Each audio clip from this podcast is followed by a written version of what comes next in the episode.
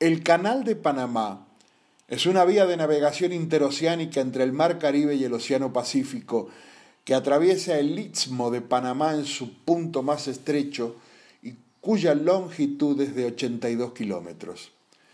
Desde su inauguración el 15 de agosto de 1914, el canal ha conseguido acortar en tiempo y distancia la comunicación marítima, dinamizando el intercambio comercial y económico al proporcionar una vía de tránsito corta y relativamente barata entre los dos océanos, influyendo decisivamente en los patrones del comercio mundial, además de proporcionar el impulso básico para la expansión económica de muchas regiones remotas del mundo. Cruzarlo lleva de 8 a 10 horas.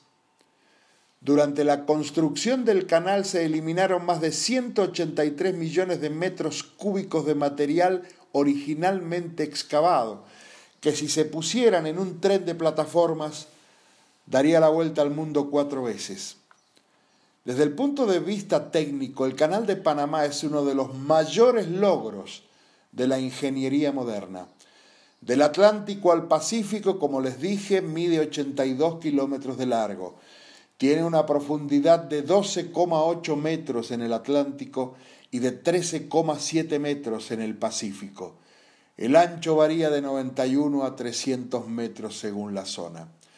Posee dos puertos terminales, uno en cada océano, tres juegos de exclusas gemelas, Miraflores, Gatún y Pedro Miguel, y uno de los mayores lagos artificiales del mundo, el Gatún, que cubre 425 kilómetros cuadrados y se formó por una represa de tierra construida a través del cauce del río Chagres. Voy a intentar una cronología del canal de Panamá con comentarios. En 1881 se produce el primer intento de construir un canal en Panamá por una empresa francesa. Era la misma empresa que había construido el canal de Suez. En 1902 se firma la ley Spooner por el presidente Roosevelt.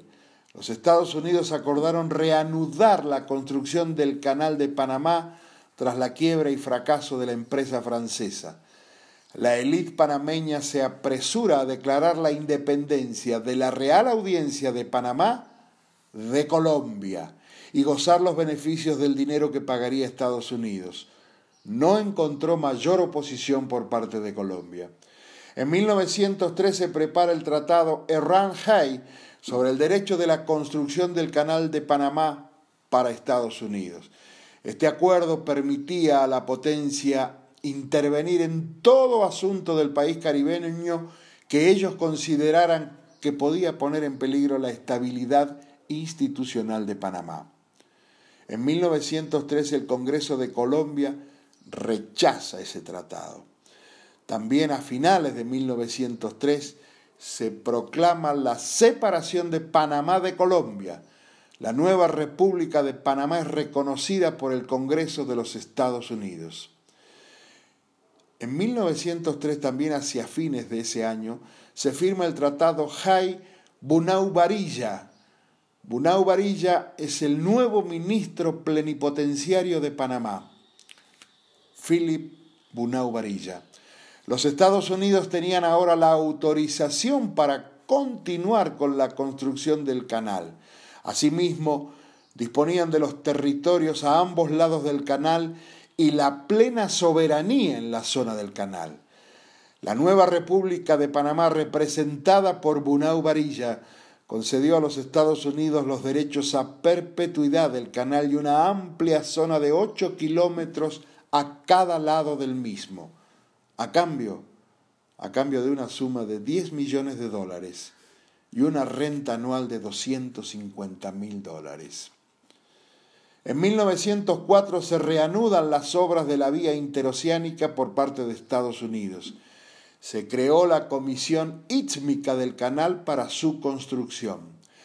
En 1903 se produce la finalización de la construcción del canal panameño simbolizada el 15 de agosto de 1914 por la travesía del vapor Ancón. dejó de existir la Comisión Istmica del Canal. El gobernador de la zona del canal será el administrador. Ese mismo año Estados Unidos, a través del tratado Urrutia-Thompson, da 25 millones de dólares a Colombia como indemnización por la pérdida de Panamá. En 1964, en enero, policías estadounidenses disparan contra miles de manifestantes que intentan romper el cerco del canal por la fuerza. Se conoce este día como el Día de los Mártires. En 1977 se firma el Tratado Torrijos-Carter, que supuso la progresiva cesión de la soberanía de la zona del Canal de Estados Unidos a Panamá. En 1999, la Comisión del Canal de Panamá dejó de existir, pasando la administración a la Autoridad del Canal de Panamá. Tan fabulosa como controversial fue esta obra, y quienes lo han visitado aseguran que es un espectáculo verlo funcionar. Una de las maravillas de la ingeniería moderna, el Canal de Panamá.